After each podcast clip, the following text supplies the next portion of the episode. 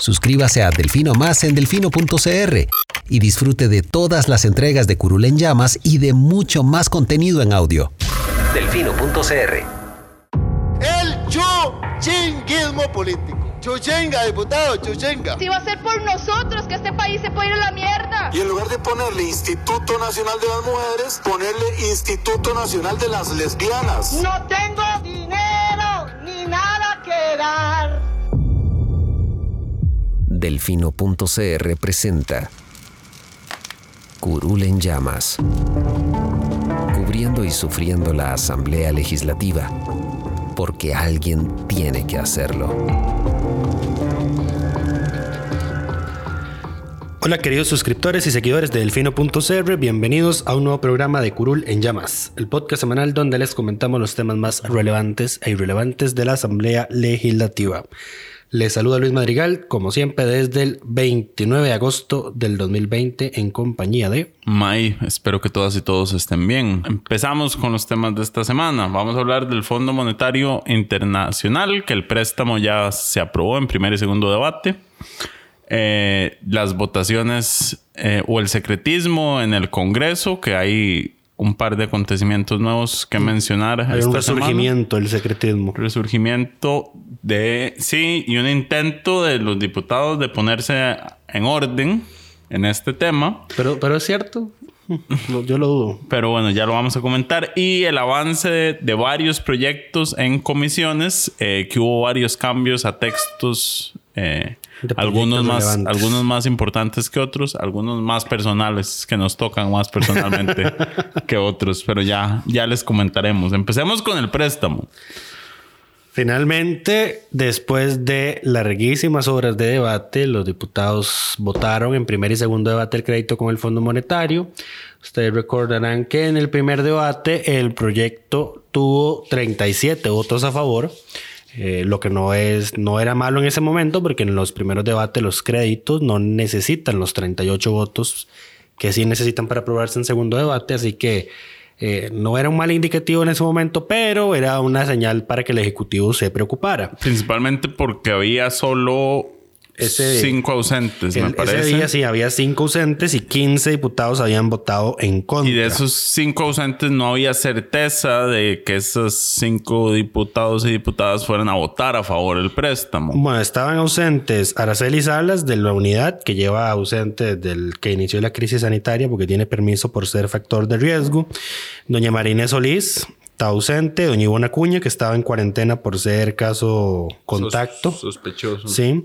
Está ausente doña Franji Nicolás, que ya se sabía que obviamente lo iba a votar en contra, y doña Paola Valladares.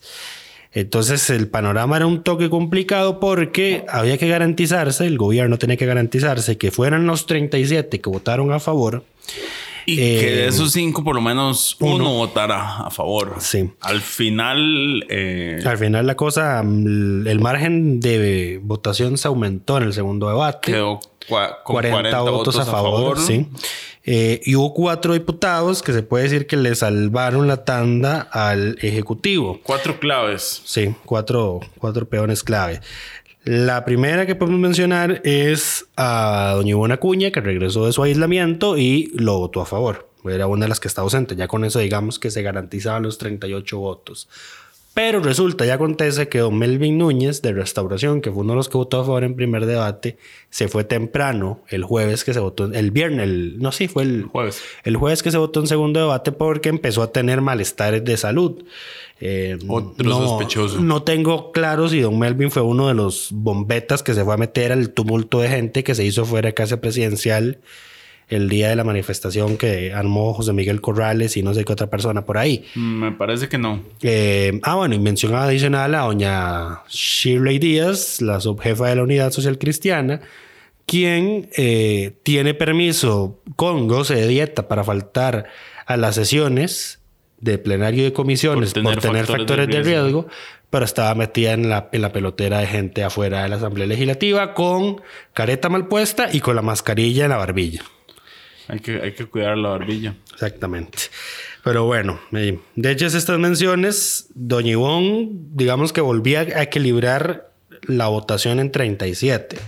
¿De dónde salen los otros votos a favor? Doña Paola Valladares, que estaba ausente, llegó y votó a favor. Y este diputado de Liberación, Daniel Daniel Ulate. Ulate, Valenciano, Votó sí. en contra la- en la primera, en la segunda lo alinearon. Eh, no vamos a decir quién lo alineó, pero es muy probable que la gente que tenga un poquito de conocimiento profundo Pero sobre todos sabemos que tiene un premio Nobel. cómo pierde. ¿ah? Bueno, votó, cambió su voto y lo votó a favor. Entonces ya con eso había 39 votos a favor.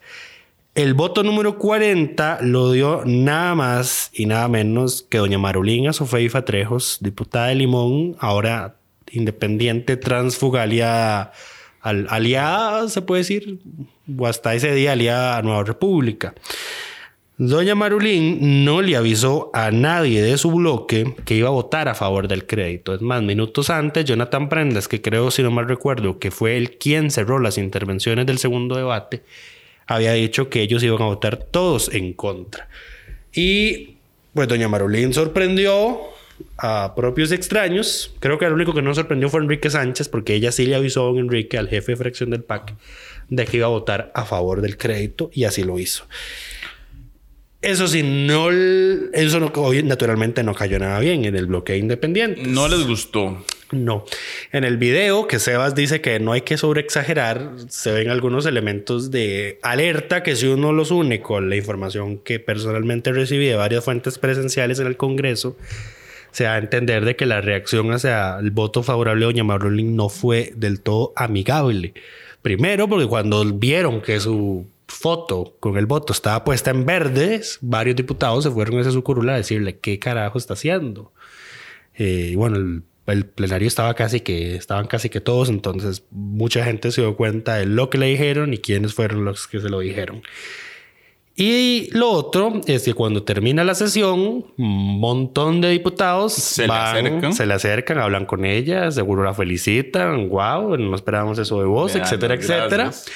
Eh, Mien- y como- mientras, mientras y como Jonathan si fuera- Prendas espérate, y Carmen Chan como si esperan en fuera- las sombras. Sí, como si fuera esto un pleito a la salida del colegio. Están los dos en una actitud de matones a la, a la par de la puerta de salida del plenario, esperando a que Marulín deje, te- termine de hablar con los diputados que le fueron a felicitar o a como hacerle conversación.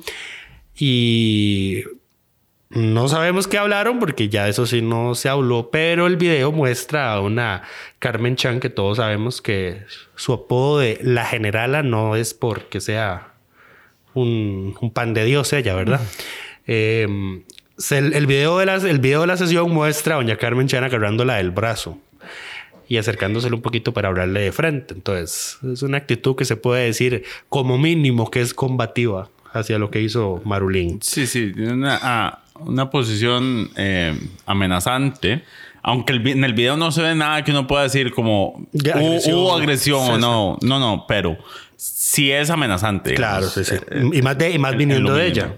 Más viniendo de ella. Eh, eso sí, no cayó bien eh, y por este, por esta votación y por oponerse a su, a su es que, grupo. es que el, el otro tema es, que, como les había dicho, Marulín no, no hizo uso de la palabra por el fondo para explicar cómo iba a votar. Ya después de que votó el, de que votó el proyecto y terminó la sesión, ella va y habla con la prensa, incluido después del incidente con doña Carmen, va, habla con la prensa y dice, bueno, yo voté a favor porque después de escuchar todas las intervenciones, me di cuenta de que al pueblo hay que hablarle con la verdad. ¿A qué se refiere ella? Que su bloque ha estado, se opuso a este crédito alegando de que es deuda nueva. Lo que no es del todo cierto. Y ahora vamos a ahondar por qué no es del todo cierto. Eh, y además hay que tomar en consideración que doña Marulín, a pesar de las mofas que se hace de ella en redes sociales, es contadora. Entonces, para ella es natural. Ella, ella sabe naturalmente lo que es, es un crédito de apoyo presupuestario. Este es su tema, digamos. Sí. Es Entonces- un tema que maneja des- desde antes por su formación. Correcto. Pero bueno, entonces, en síntesis, ¿qué, es- qué hace este proyecto? Son entre 504 y 508 millones de dólares. ¿Por qué es un número fluctuante y no un número fijo? Eso tiene una explicación técnica que involucra algo llamado los derechos de giro, pero mm, no es algo de lo que vamos a hablar aquí porque nos va a dar toda la vida. Entonces, el crédito va entre 504 y 508 millones de dólares. El 90% se va a usar para convertir endeudamiento caro en el mercado interno que creo que recientemente Hacienda anunció que estaba colocando bonos a 5, 6, 7 y 8% de tasa de interés anual por endeudamiento externo con el Fondo Monetario una tasa del 1,55% anual. El 10% restante va para que el Estado le abone a la caja la deuda millonaria que tiene con la Seguridad Social. Y aquí es donde Sebas, ahora que veríamos para acá, eh, se anota y dice, bueno, pero esta parte no es como deuda nueva. Es, es deuda nueva. Y entonces explícanos por qué. Ok, eh, es deuda nueva porque no es un contenido que esté en el presupuesto. A ver, el gobierno tiene una deuda con la caja histórica. Eso es ineludible. Gigante, enorme. Y el gobierno dijo, ok, vamos a aprovechar, eh, vamos a aprovechar, no, tenemos la necesidad en medio de la pandemia, por todos los gastos que ha tenido la caja, de empezar a pagar esa deuda. Eh, pero el pago de esa deuda no está incluido en el presupuesto. Actualmente. Actualmente. Eh, es una deuda que el gobierno tiene. Entonces, es deuda nueva, ese 10%, para pagar un gasto ya existente eh, previo que tiene el gobierno. Sí. Y sí, probablemente el gobierno tendría que recurrir a deuda en mercado interno para hacer ese pago en este momento porque no tiene los recursos pero es deuda nueva porque se requiere un presupuesto adicional para, para para aumentar ese, ese rubro. Sí, y además, y el texto del proyecto, como quedó aprobado, señala que el gobierno tiene que mandar un presupuesto extraordinario para ese, incorporando ese 10% que va para la caja. 10%. el otro 90%, ese sí no es deuda nueva. Y aquí pues, digamos, tal vez para que la gente no confunda. Eso se llama cambio de fuente de financiamiento. Eso, es cambio de fuente de financiamiento, que no lo confundan con canje de deuda. No. Porque el gobierno lo que va a hacer no es agarrar la deuda que ya tiene, los bonos que ya están colocados, eh, a tasas muy altas y hacer un canje adelantado para, digamos, que su deuda se anote con esta con este interés más bajo, sino lo que va a hacer es el porcentaje, eh, digo, el, el monto Em, que ya tiene presupuestado que se iba a financiar con deuda en el mercado interno, ahora se, va a financiar con esto, entonces se reduce y con eso reduce eh, el endeudamiento que tendría que hacer este año. Ahora recordemos, el gobierno se endeuda todos los años porque el gobierno no genera la cantidad de recursos para cubrir sus gastos. Ni los percibe. Está cerca de del 50%, ¿no? Eh, creo, que era, creo que la relación está bastante de la crisis en 49-51. Algo así, o sea... y, estoy seguro que ya el otro año se va a, invertir y se va a ampliar. Peor, exacto. Entonces, cuando se dice no queremos deuda nueva, es como eh, todos los años el gobierno tiene que endeudarse, tiene que generar nueva deuda para cubrir sus gastos usuales, tradicionales, ni siquiera para proyectos extraordinarios. Ahora bien, eh, la votación, si bien fue favorable para el gobierno, lo cierto es, es que varios diputados, especialmente Liberación Nacional, le dieron ultimátums al Ejecutivo. Entonces, por ejemplo, podemos mencionar a doña Silvia Hernández, que es la jefa de fracción, que dijo, si ustedes no mandan el convenio para que entremos a la OCDE, yo voy a reconsiderar mis votos de ahora en adelante. Lo cual el gobierno tiene tiempo trazando. Nosotros enviamos la consulta antes de que Dialá saliera de COMEX y siguen sin contestar. Y siguen sin contestarnos. Eh, según doña Silvia, están poniendo como excusa la traducción del documento para retrasarlo. Eh, dice que ella no se lo cree y tampoco se lo creen en París. Eh, donde está la sede de la OCDE.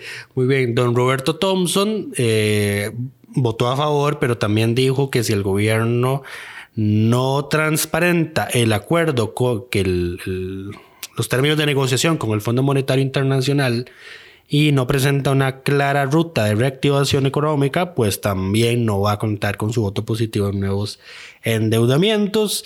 Eh, igual en términos similares doña Ana Lucía Delgado, doña Paola Valladares, don Wagner Jiménez, etcétera, etcétera.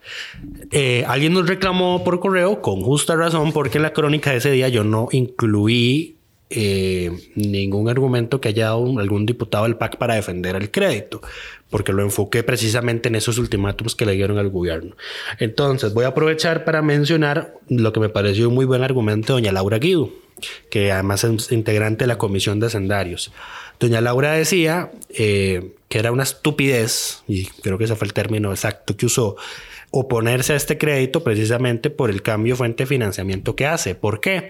Porque el ahorro que supuestamente va a generar, que se estima es de 50 mil dólares diarios. Entonces ella daba, este, daba el siguiente ejemplo. Imagínense un que un político en campaña electoral diga que le va a regalar 50 mil dólares diarios de los costarricenses a los tenedores de deuda.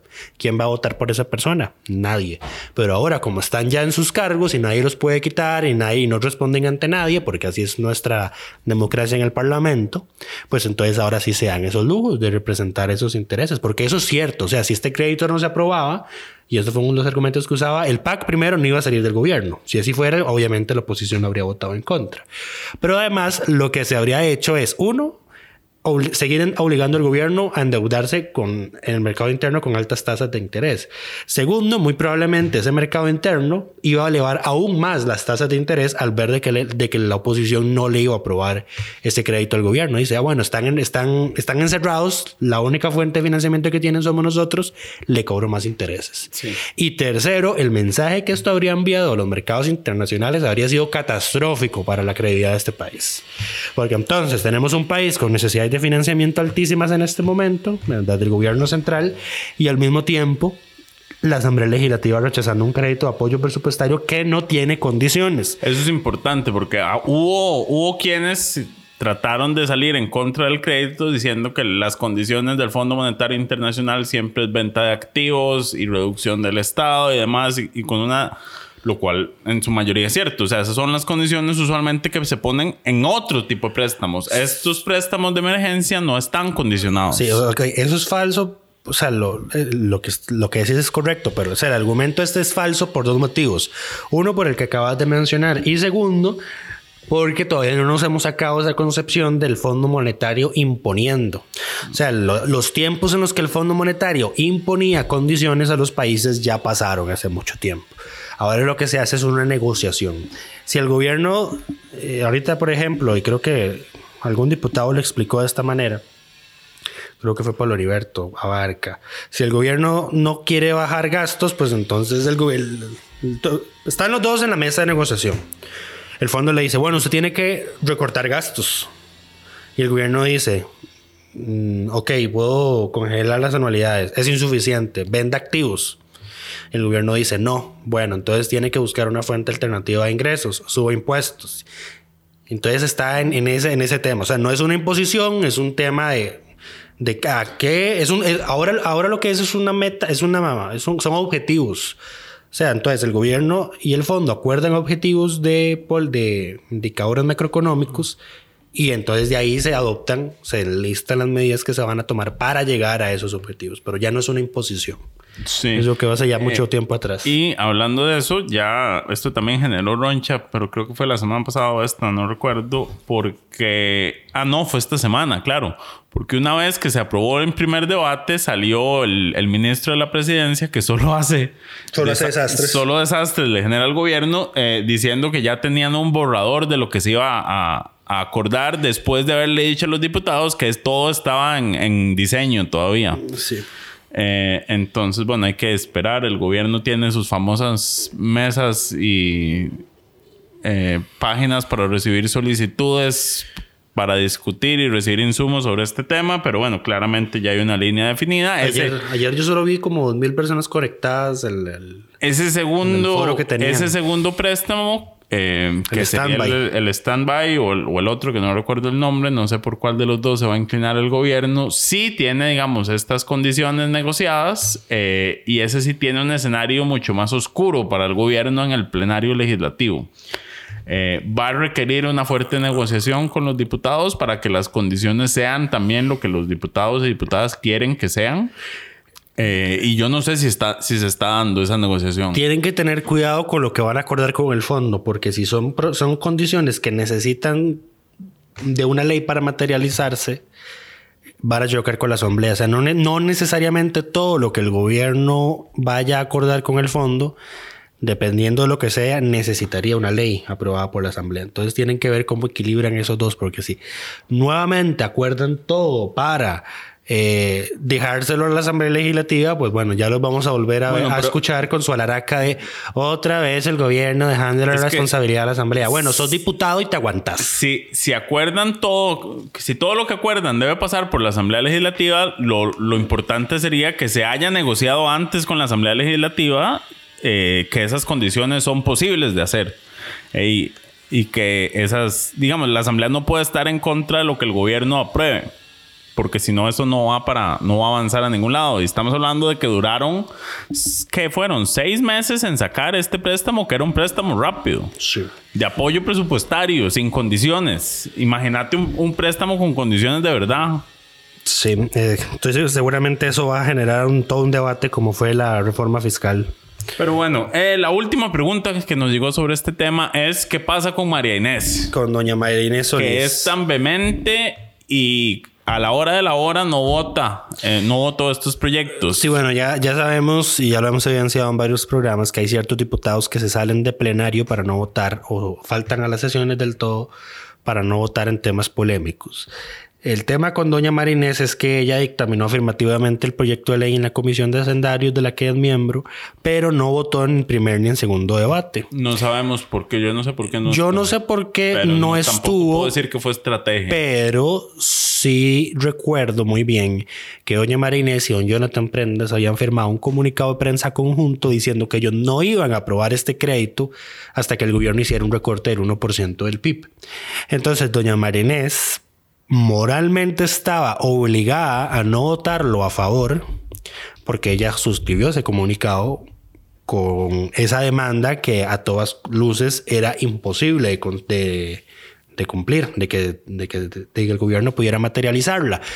Eh, y entonces, esto es pura especulación, ¿verdad? Pero entonces, si uno pondera el compromiso que tenía ella versus los argumentos que podía dar en el plenario para oponerse, que precisamente eran estos, ay, el gobierno no cumplió con recortar el 1% del gasto, pero al mismo tiempo no había por dónde recortarlo, entonces iba a ser algo creo que complicado para ella y por eso yo digo que es que no estuvo en las sesiones para votar. Yo no tengo ninguna información para confirmar eso. Puede ser que esté enferma, puede ser que estuviera. No, enferma no está porque estuvo luego en comisión de Alajuela, después de que se votó en segundo debate el crédito. Entonces no sé por qué no estuvo. Será, será, le tocará a ella dar respuestas de sus ausencias.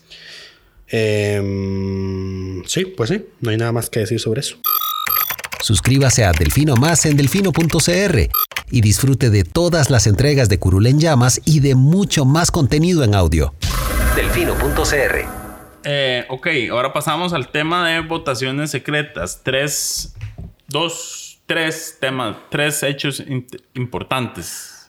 El este. primero y más rápido, y siempre hablando de Doña Marinés. Doña Exacto. Marinés Solís, que como titulamos el podcast anterior, la defensora de la defensora presidirá la comisión que investiga a la defensora, eh, declaró secretas las sesiones de esa comisión legislativa porque dice que se trata de un Proceso administrativo. proceso administrativo sancionatorio contra Doña Catarina y que por ende la ley demanda que sea secreto. Aquí hubo todo un tema porque luego Doña Marinés estaba diciendo no fui yo la que lo declaró secreto, yo me estaba pegando a lo que decía servicios técnicos.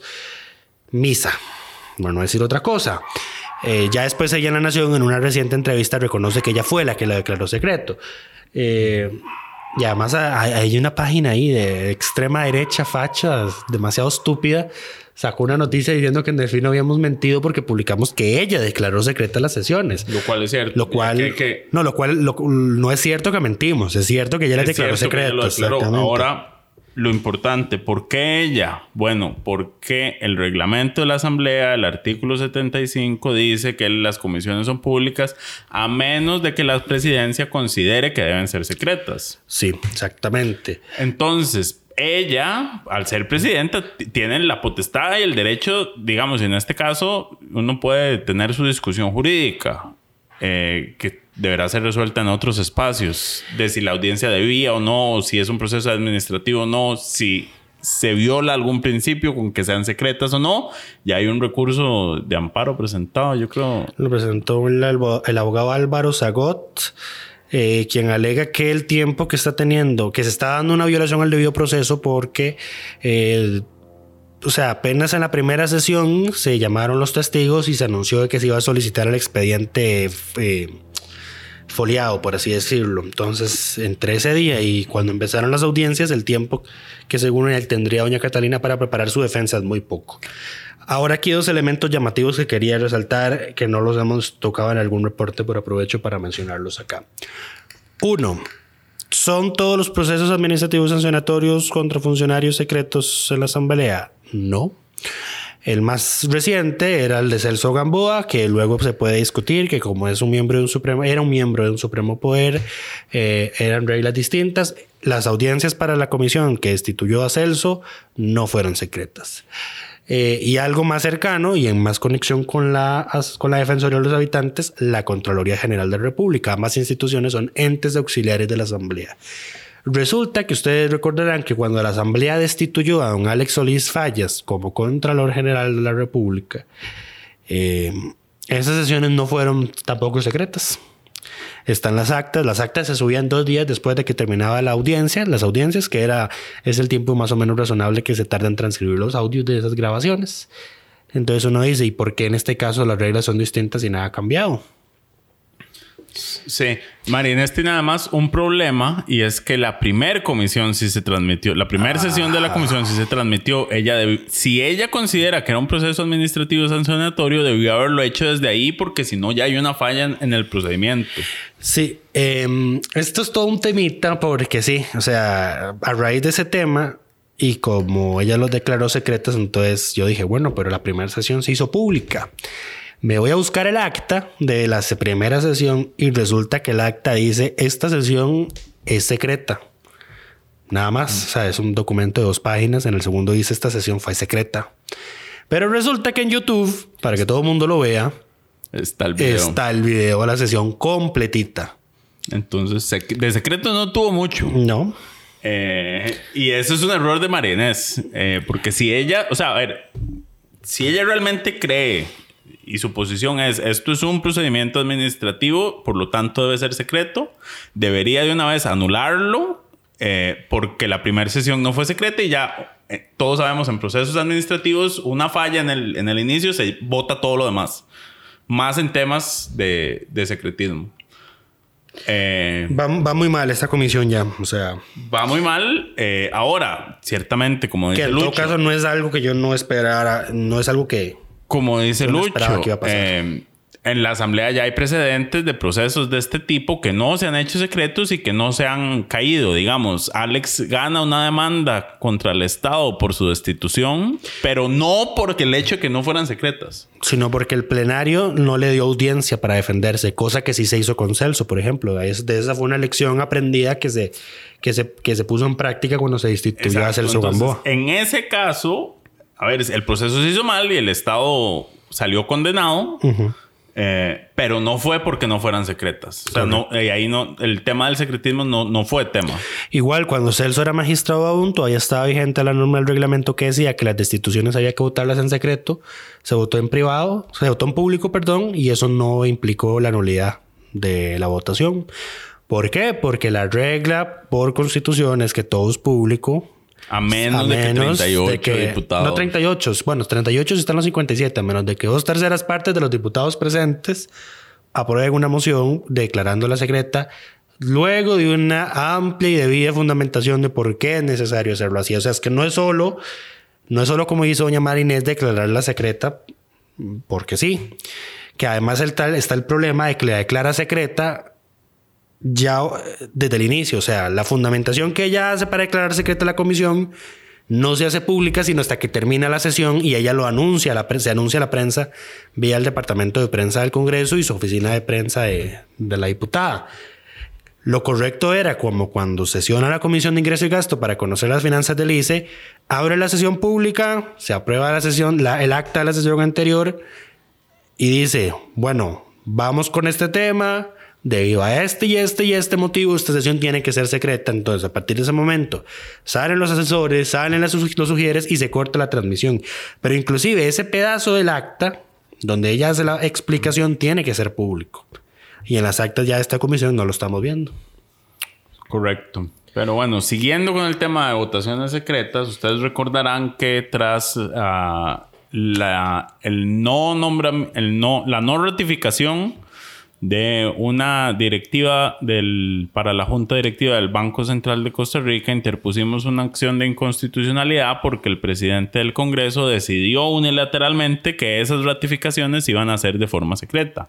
Pues esta semana, eh, la Procuraduría, que tiene que dar eh, su criterio ante este tipo de acciones a la sala constitucional como ente asesor eh, Imparcial. asesor imparcial eh, externo nos dio la razón y dijo que eh, volvió a repetir lo que ya se ha dicho en otras ocasiones de que la publicidad es el principio que debe regir eh, toda votación y toda acción del plenario. Por ende, lo que hizo don Eduardo Cruxian fue inconstitucional y tanto el nombramiento como el no nombramiento están, son inconstitucionales. Ahora, eh, a criterio de la Procuraduría, ¿verdad? Falta que la sala lo declare.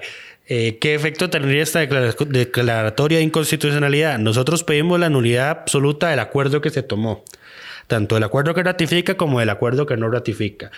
Aquí ya entra una regla que ya esto no nos inmiscuye a nosotros, son las reglas del juego desde siempre, que es que si eh, la asamblea no se pronunciaba correctamente en tiempo, los nombramientos quedan ratificados por silencio positivo. Entonces, en este caso, en teoría, ambas estarían ratificadas, porque eh, como la asamblea se pronunció mal y ya no tiene tiempo para enmendarlo, pues entonces quedaron ratificadas. Adicionalmente, Y aquí viene lo sabroso. surgió eh, otro, otra revelación y es que, eh, bueno, la, la afectada, cuyo nombre se me escapa en este momento, eh, fue a pedir el expediente. María Lourdes Echardi Gurdián. La señora María Lourdes Echandi fue a pedir el expediente eh, completo en- El a la, comisión asamblea. de nombramiento, sí. Y en el expediente viene el registro de votación anónimo. O sea, nada más viene una tabla con 57 números donde la secretaria eh, de, Del directorio. del directorio que lleva en ese momento el registro va anotando votos a favor y votos en contra para dar el, el resultado final.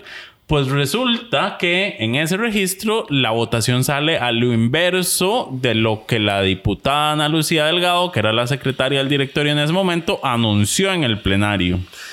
Sí, ella, ella, no, había- ella, vi- ella no quedó ratificada porque la votación fue 33 en contra, 13 a favor, Correcto. según lo que anunció doña Ana Lucía Delgado. Sin embargo, al revisar el expediente, doña María Lourdes constata que doña Ana Lucía lo que anota es 33 a favor y 13 en contra, con lo que ella habría quedado ratificada. Eh, ella también denuncia esto en la sala constitucional. Ella denuncia dos cosas. Una, de que, de que en todo caso, además de haberlo hecho con voto secreto, la asamblea se pronunció tarde, porque para el momento en el que se hizo la votación ya se, habían- ya se había vencido el plazo que tenía legalmente para objetar los nombramientos y que por ende ya está ratificada. Ahora le sumamos de que un documento oficial que hasta la fecha no está corregido, dice que el resultado de la votación fue favorable para ella y que quien anuncia un resultado diferente es la secretaria del directorio.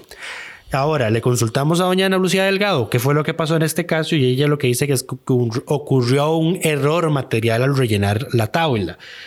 Eh, pero que en todo caso, en, la en el video de la sesión se veía a los diputados fiscalizando el proceso, cosa que constatamos que no se ve a nadie porque nunca cambian la toma. No se ve. Eh, Ni y se ve nadie que se acerque. y no se ve nadie que se acerque. Es más, en el en esta, en esta segunda votación, porque esta que no quedó fue la segunda que sí sucedía, don Eduardo no, no hace la común invitación a los diputados para que se acerquen a la mesa a fiscalizar el proceso, cosa que sí hizo en la primera.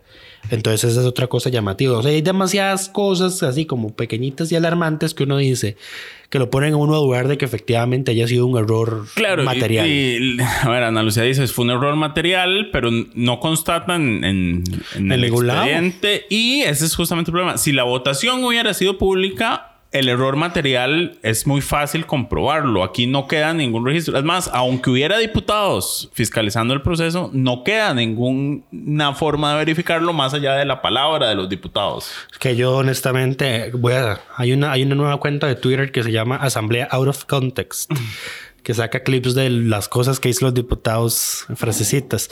Entonces aquí inserto la frase del impresentable de la semana, don Eric Rodríguez, que dice, yo a usted no le creo nada. Entonces eso soy yo. Yo a los diputados generalmente no les creo nada. Exacto. Pero bueno, entonces todo esto se hubiera resuelto.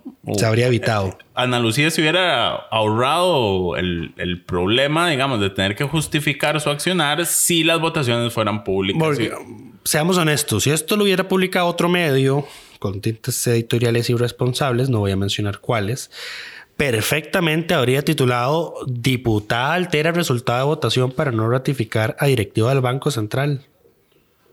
Perfectamente. Sí, y no hay cómo comprobarlo. Y, o sea, y en este momento Doña Lucía estaría metida en un problema legal. Ya seguro Doña Emilia le tendría abierto un expediente penal. Porque no es cosa menor. O sea, y, o sea, no es como que digamos que en este momento no pudiera hacerlo. Pero digamos que estoy apelando a la buena fe de que efectivamente fue un error material. El punto, como ya lo dijiste, es esto se habría evitado si el voto fuera público. Lo que nos lleva al último punto sobre el secretismo, el secretismo reimperante en la Asamblea, y es que la Comisión Especial de Reforma al Reglamento sobre el tema de las votaciones públicas eh, está, según sus integrantes, alcanzando o buscando llegar a un acuerdo para reformar esos artículos del reglamento que aún tienen votaciones secretas, especialmente nombramientos y ratificaciones. Bueno, no ratificaciones, no, eso fue un, invento de Eduardo Cruxen. Em, hay todo un temita aquí y es que el, titular que usó la noción a mí me sacó un poquito de mis casillas porque dice, diputados buscan acuerdo para eliminar votaciones secretas y yo, o sea, Vamos a ver, ustedes para cumplir con una sentencia de la sala constitucional no necesitan ningún acuerdo. O sea, así, no, así no funciona. Usted cumple y se calla. Punto. o sea, no sé cuántas sentencias más sobre el tema necesitan para arreglar eso de una sola vez. ¿Y por qué me molesto? Porque yo sé que la integración de esa comisión no es mayoritariamente a, a favor de hacer esos cambios que la sala constitucional ha dicho que se tienen que hacer. No la es. O sea, de ahí rescato, si acaso, a José María Villalta a Carolina y a Carolina Hidalgo, o sea, ni siquiera a don Jorge Luis Fonseca, que es quien preside la comisión. Carlos Ricardo no está ahí. Mm, sí, pero Carlos Ricardo son todo un tema, es, algo ambiguo. Porque cuando doña Carolina era presidenta y luego le tocó a él y nosotros presentamos la primera acción que se trajo abajo, creo que fueron tres, cuatro artículos del reglamento que establecían secretismo, nunca Carlos Ricardo le reclamó a doña Carolina que ella no se pronunció para defender el reglamento de la audiencia que le dio a la sala. Entonces, él, en, una intervención en el plenario dice, sería muy interesante investigar por qué la presidencia de ese entonces no se pronunció para defender el reglamento. ¿Defender qué? Eso no eso, eso es indefendible. No, yo creo que más bien para no... No, no, y, no, y en todo caso, sí, no, y en todo caso, o sea, cuando Carlos Ricardo era presidente de la Asamblea y nosotros presentamos otra acción de inconstitucionalidad, el hombre se fue a defender la norma del reglamento que estábamos impugnando. Entonces, no es, no es como que no es como que esté bien comprometido con el asunto del secretismo, lo mismo que doña Marinés. Doña Marinés presentó una coadyuvancia a favor de una de nuestras acciones y ahora la vemos haciendo este tema con el secretismo. Pero bueno. Es que no aprenden. Pero bueno, pasamos de una vez a varios proyectos que eh, tuvieron cambios, ya sea eh, textos sustitutivos o que fueron nuevamente, o que fueron dictaminados en, en diferentes comisiones. Empecemos por el, de más larga data, que ya no sé cuántos cambios ha tenido y ni sé en qué punto estamos ya. Eh, el famoso proyecto para retirar el ROP. En realidad se le hizo un cambio muy sencillo y preciso. O sea, lo que comentamos en el programa previo, donde mencionamos y hablamos de este tema, se sigue manteniendo, eso no se modificó. Lo que se agrega es que las personas que no se pensionen por algún régimen de pensiones van a poder hacer el retiro total de su ROP o bien acogerse a una de esas modalidades de pago de paguitos a polaco que están establecidos en el proyecto y que ya les habíamos mencionado. Ese es el cambio más, ese es el cambio nuevo más relevante que se le incluyó. Ya va para plenarios y que vamos a ver eh, cómo se mueve ese proyecto. el otro tema es podemos hablarlo del bloque de proyectos de impuestos. Tenemos vaporizadores, eh, impuestos a cobros judiciales y ahorita se me está escapando otro. Empecemos con vaporizadores. A ver, este proyecto lleva un rato ya. Fue originalmente presentado por Luis Antonio, Aiza. y Catalina Montero. Eso es PLN y PAC. Correcto. Eh, la coalición que gobierna este país. Eh, y lo que propone es, bueno, primero, eh, incluir en la ley eh, que las prohibiciones que aplican al fumado le apliquen también a todos los vaporizadores y dispositivos con, que, que, se utilicen con o sin nicotina. Correcto. básicamente cualquier vaporizador, cigarrillo electrónico, cualquier dispositivo para consumir líquidos con o sin nicotina tendrían la misma prohibición que el fumado tradicional.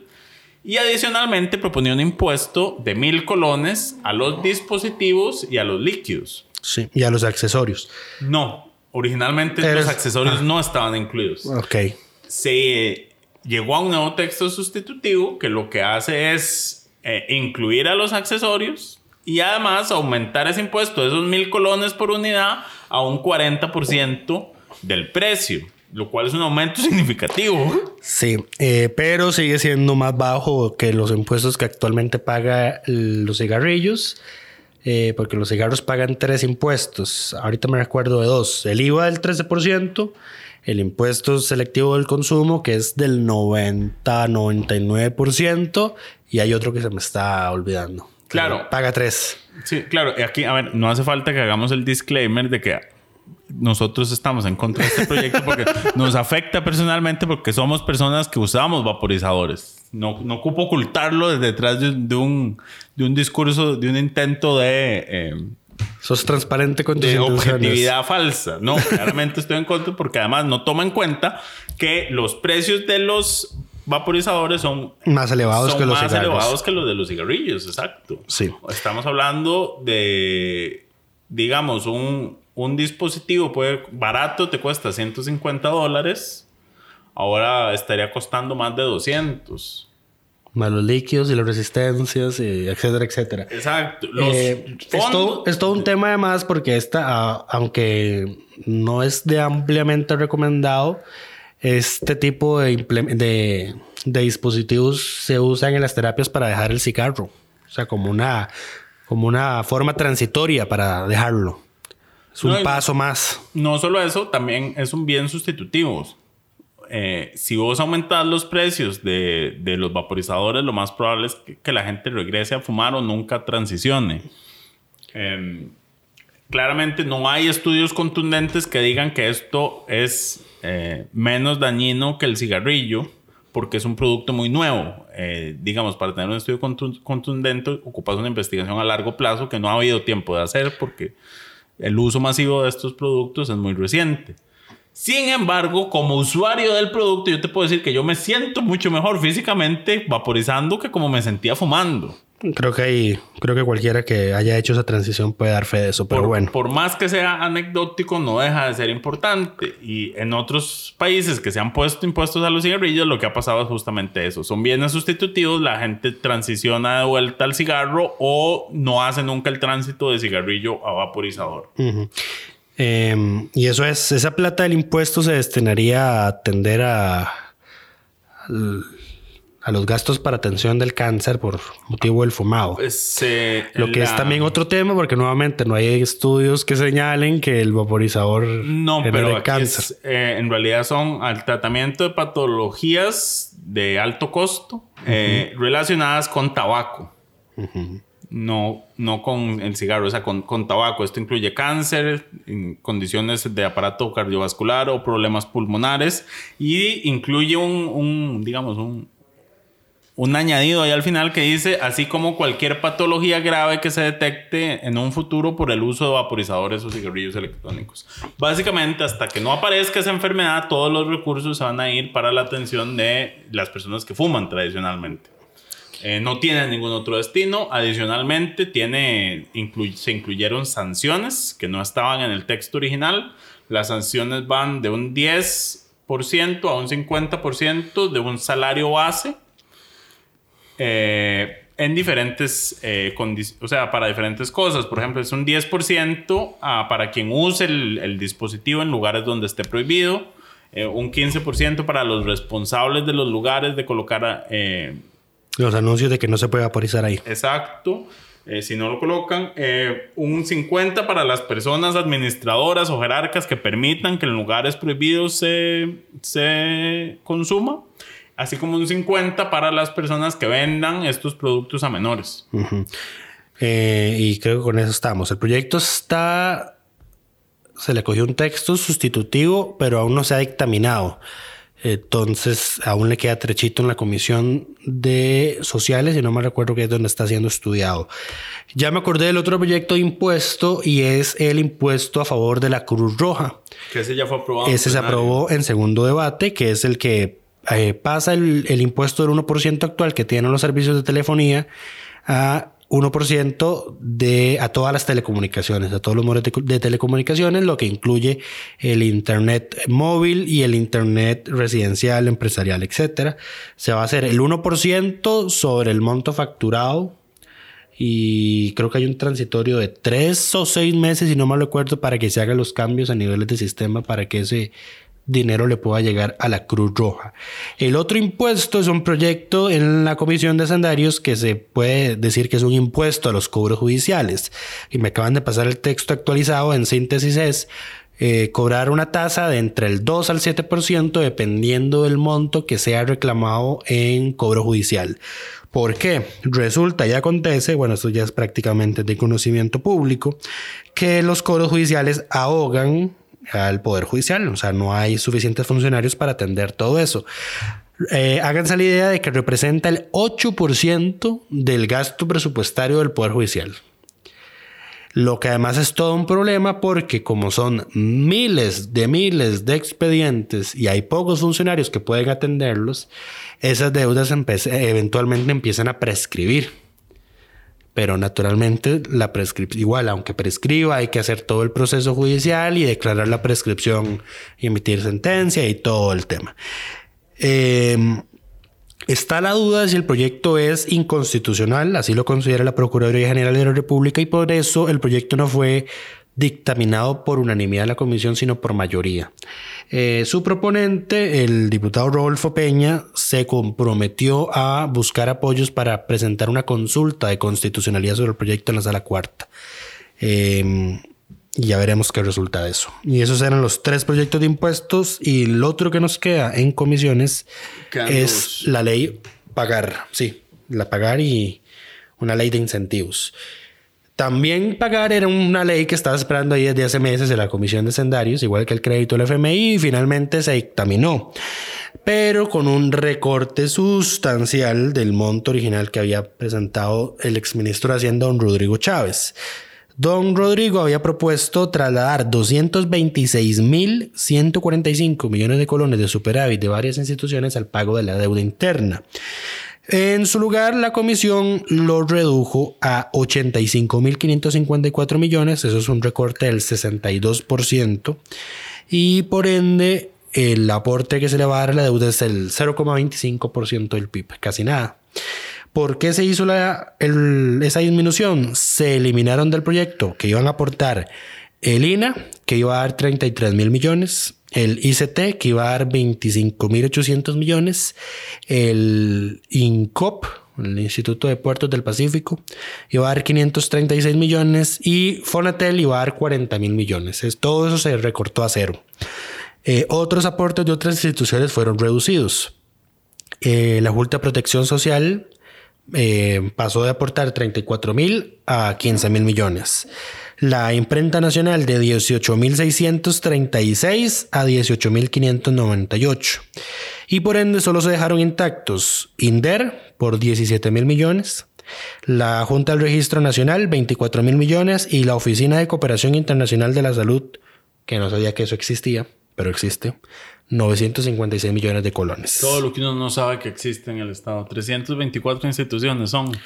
Eh, más o menos, sí. Y también se le hizo una modificación para que todo lo que el gobierno recupere, entre comillas, de la liquidación de Soresco, el fracaso de Soresco, gracias, don Oscar, eh, sea devuelto al Ministerio de Hacienda, que se estima son cerca de 9.500 millones de colones. No es poca cosa. Em, otro proyecto que avanzó con texto sustitutivo en la Comisión de Asuntos Sociales es una ley de fomento de incentivos a los emprendimientos y a las microempresas. El proyecto, en resumen, lo que viene a hacer es establecer tablas escalonadas a diferentes cargas eh, que tienen las empresas durante sus años de inicio. Me parece que pueden aplicarse en los primeros Cuatro años. Pueden aplicarse durante cuatro años, eh, una única vez, o sea, no son extendibles. Eh, vale la pena mencionarlo porque incluye eh, un inciso que dice que la Caja Costarricense del Seguro Social deberá crear un régimen especial para patronos considerados como emprendedores o, micro, o microempresarios. Esto, si bien su fin todos lo podemos entender y comprender. Súper loable. Es súper loable. No podemos dejar de señalar de que tiene una alta, digamos, alerta de inconstitucionalidad porque ya la sala ha dicho en repetidas ocasiones que no se le puede decir a la caja qué hacer por la autonomía que tiene. Entonces, si este, este proyecto, digamos, más que un proyecto, eh, todo lo demás puede continuar porque las demás cargas para fiscales las maneja eh, el, el, Estado a través de las leyes. El único tema es con la caja. Para evitar una inconstitucionalidad del proyecto, lo que hay que hacer es sacar ese tema, ir a negociar con la caja para que la caja lo haga eh, desde su junta directiva. Sí, o cambiar el deberá por el podrá. Sí, que es convertirlo en, en, letra muerta. En letra muerta, sí, pero así salen muchos proyectos. Eh, es todo un caso este tema con el deberá porque dice, deberá crear ese régimen en respeto al régimen de independencia y autonomía que tiene la... Vamos a ver, no, o sea, no, son incompatibles ambas cosas. O sea, el deberá no es opcional. exactamente. Vos no podés decir deberá a algo opcional, o sea, pueden mejorar esa reacción. Sí, eh, la, en resumen de los beneficios que trae es un descuento del 25% en la carga que, se, que tienen los patrones eh, mensualmente del 0,5% de los salarios para Limas entonces pagarían el 0,375 y un descuento del 25% la obligación actual de dar el 5% de los salarios que se pagan mensualmente al FODESAP. Pagarían 3,75 y habría un descuento del 50% en las primas correspondientes a pólizas del riesgo de trabajo. Y finalmente se incluye un transitorio que autoriza a Limas, al FODESAF y a la Caja a conceder moratorias hasta por un plazo de seis meses sobre intereses, multas, recargos y a deudas correspondientes a obligaciones de los últimos cuatro años. Eso es el proyecto. Y con eso creo que terminamos por esta semana. Esperamos que todas y todos estén bien y nos escuchamos la próxima semana.